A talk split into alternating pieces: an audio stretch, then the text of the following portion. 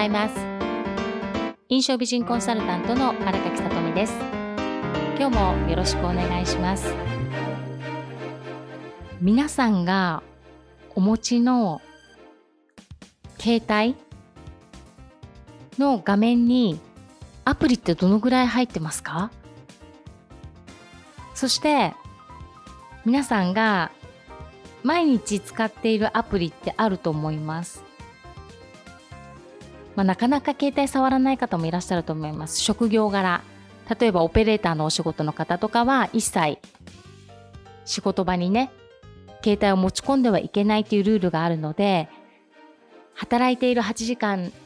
以外でしか触ることできないと思いますが、個人事業主の方や営業の方など自由にビジネスの中で携帯を使いこなせている方アプリどのぐらい入ってますか？そしてアプリどのぐらい毎日使っていますでしょうか？いつも使っているアプリもあると思います。例えば写真の綺麗な撮り方とかね見せ方加工をするっていうことでアプリをインストールしている方も多くいらっしゃるかと思います。このアプリを皆さん携帯の画面上で整理できていらっしゃいますか？私は整理できていませんでした。いつもはやらないといけないなと思いながらも別の優先させることがあるから、まあそんなに時間も使ってないしいいかと思ってずっと後回しにしてきたんですね。で、ある方の会話の中から先週ね、あ、そっか、そうだね、私もアプリ整理したいと思ってたんですよねってお話をしながら、その2、3日後、先週金曜日に朝早く事務所に行くつもりが、とね、アプリ整理しようと思っちゃったんですよ、私。10分ぐらいで終わると思ったから。そしたら、なんと結局40分ぐらいかかっちゃって、いつも会社に行ってる時間よりかなり遅れてはしまったんですが、結局やってよかったと思います。なぜなら、使っていないアプリもかなりあったんですね。無料だから使わなくてもインストールしていつか使う時が来るかなって置いておくっていうアプリも結構あったんです。でその時にここのアプリ半年ぐらい開いてないなっていうものはもうアンインストールすると決めて23ヶ月開いてないのもアンインストールするということを決めてそしてフォルダーは私は結局最終的には13個のフォルダに分けました。カテゴリーごとに全て整理しました。そしてタイトルをつけて探しやすいようにということで整理していくと、なんと携帯の画面が1枚で収まったんですね。私これまで携帯の画面って5枚あると携帯の画面上の下に薄くドットのようなものが5枚あったら5個並ぶじゃないですか。で、スワイプすると、スクロールっていう言い方なのかな？スワイプ？スワイプすると、そのドットのページも移動していくっていうような形で、それが私、携帯で当たり前と思ってたんですよ。それが当たり前と思ってた。こういうものだと思ってたから、何かアプリを探すにしても、例えば、そうですね、写真の加工をしたいと。で、探そうとすると、大体の感覚で位置は分かっているんです。覚えてるんです。だから2枚左にスワイプしたら、その画面の右下にそのアイコンはあったとか、1枚目の左側にそのアイコンはあったとか、大体なんか感覚でよく使うものを覚えてたり、たまに使うものもなんとなくあの辺にあったかなーっていうことで何回も行き来しながら、上だったかな下だったかなっていうことで何回もスワイプして行き来しながらアプリにたどり着くということもあったりして、その時間が最低30秒ぐらいはかかってたかも、もしかすると15秒かもしれませんが、っていうことを1日何回もやってたなっていうことを今回整理して気づきましたね。大きな気づきです。整理しながら。そうすると画面ってあれ？ドットみたいなページの印が1枚の画面にフォルダーのカテゴリーを13分けてそれに全て収める。もう収まってないものは4つ、まあ、設定とかね。そういったものはフォルダ内フォルダの外に保存してますけれどもそれでも一つの画面に収まって